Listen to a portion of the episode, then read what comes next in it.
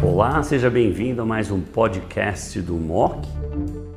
Olá a todos, eu sou a doutora Débora Gagliato, oncologista clínica da BP, e hoje tenho o prazer de receber o doutor Antônio Buzaide, diretor médico geral do Centro de Oncologia da BP, a Beneficência Portuguesa de São Paulo, e membro do comitê gestor do Centro de Oncologia do Hospital Israelita Albert Einstein.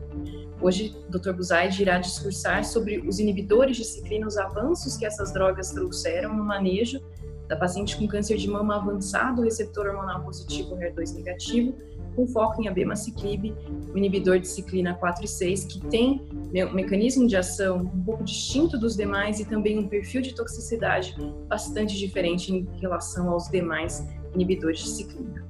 Muito bem-vindos a esse vídeo, Dr. Buzaide. É um prazer contar com a sua presença. Prazer é todo meu. Hoje realmente nós vamos falar de inibidores CD4-Cs como você falou, é uma classe de drogas que mudou o manejo do câncer de mama. Nós, nós vamos dar inicialmente uma visão geral do palbo e do ribo, que vai ser meio introdutório, depois vamos focar nos estudos com a bemaciclib, os chamados monarques. Do ponto de vista de manejo de um paciente, perfil de eficácia do abemaciclib em cada subtipo de paciente. Né? Nós vimos muito claramente que o paciente com doença grau 3 mais agressivo, envolvimento visceral, hepático especialmente, um intervalo livre de doença mais curto, uma, uma, uma, doença com resistência hormonal primária, nós vemos que a bemaciclib performa muito bem. Na prática clínica, como é que você usa essas características para discriminar qual paciente vai receber cada tipo de uh, inibidor de ciclina, principalmente o palbociclib em relação ao abemaciclib? E aí, de fato, Débora, isso tem influenciado a, minha prática. Quer dizer, para mim não são mais todos iguais como inibidores da aromatase, são todos iguais, exceto nas mulheres muito obesas, que a anastrozol não dá para usar, ou essa é tudo muito parecido. Aqui eu não acho que é tudo igual. Eu acho que há algumas diferenças, como você ressaltou, as características mais agressivas, e eu tendo a puxar para o abema nesse contexto. Agora, no cenário do Covid também, porque neutropenia é uma coisa que deixa os pacientes num estresse elevadíssimo. Eu tenho uma médica, por exemplo, que eu cuido, quando ela faz 400 neutrófilos, ela fica assim, num estresse absurdo.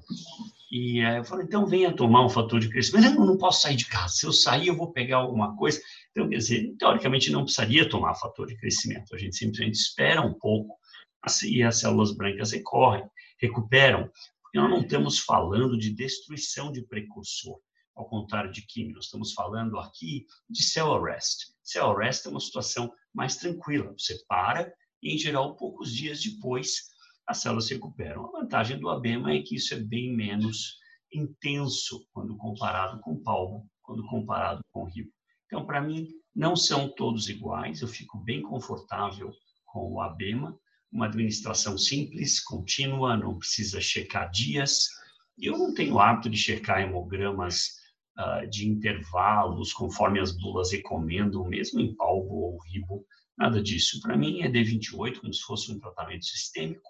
O paciente tiver febre, óbvio, a incidência de neutropenia febril é muito baixa.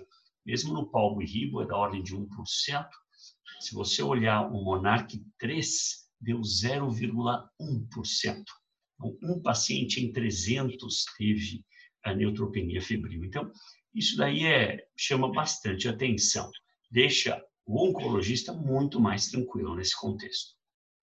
Ótimo, excelente. Eu acho que do ponto de vista prático, atividade clínica ficou bem discriminado e, e bem traçado o perfil do paciente. De toxicidade, a gente mencionou um ponto importante que é a toxicidade hematológica, principalmente neutropenia, e como nós vimos na, na sua apresentação, acho que a diarreia também, o oncologista ele manejando e educando o paciente adequadamente, o grau de, de diarreia mais grave é bastante baixo, né? Então, acho que é fundamental educar mudanças na dieta, como foi mencionado, tirar os derivados do leite, tirar alimentos ricos em fibra, alimentos muito apimentados, muito engordurosos, e orientar o paciente a ter na sua bolsa, né, a paciente que vai sair de casa, uma, uma cápsula de loperamida para eventualmente, se tiver uma diarreia, já tomar e já cortar esse mecanismo de diarreia, né? Eu acho que educando o paciente, acho que diarreia também passa a ser um problema que não é um problema importante na prática clínica e no manejo. Como é que na prática clínica do senhor, doutor Buzaide? É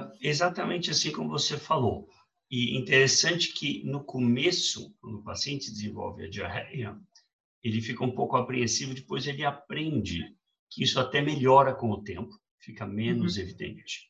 Se é necessário reduzir dose, a gente reduz a dose para 100 miligramas. Redução de dose também, na análise dos monarcas, não demonstrou diminuição de eficácia quando é reduzido, porque ocorre toxicidade. Não é que você reduz por nada. Quer dizer, a toxicidade leva à redução de dose, não demonstrou diminuição de eficácia. Então, não teria receio. Se a toxicidade ocorrer, olha, paramos um pouco, vamos esperar ir para grau 1. Quando chegar em grau 1, inicia com uma dose menor. Eu acho que nós estamos aprendendo a lidar com essas medicações como fizemos com todas as outras na oncologia. Excelente. Acho que ficou muito claro e acho que o leitor e o assinante do MOC é, ficou muito claro todo o papel dos inibidores de ciclina e do abemaciclib na prática clínica no tratamento da doença avançada, receptor hormonal positivo, HER2 negativo. Muito obrigada pela atenção, por mais esse vídeo mock. Muito obrigada, Dr. Buzaide. Eu que agradeço, você fez um fantástico trabalho como host. Obrigada.